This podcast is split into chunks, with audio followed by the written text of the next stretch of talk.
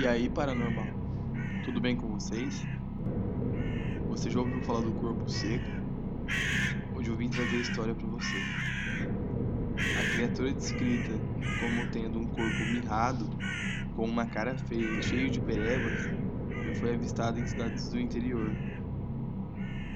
Há poucos anos foi vista em cima do muro de uma cidade chamada Mogi Guaçu. Uma senhora chamada Maria Aparecida Soares Branco disse a um jornal local.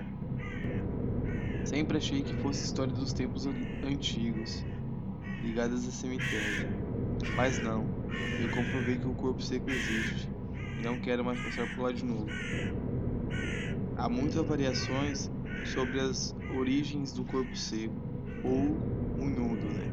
Como é conhecido em algumas cidades mas sabe-se que ele, em vida, foi um homem muitíssimo violento, chegando a espancar a própria mãe. Quando morreu, seu cadáver teria sido repelido pela terra repetidamente e tendo o descanso eterno negado, virando-se em fantasma. O corpo seco teria o poder tanto de secar árvores como de sugar o sangue de humanos desavisados em estradas desertas na calada da noite.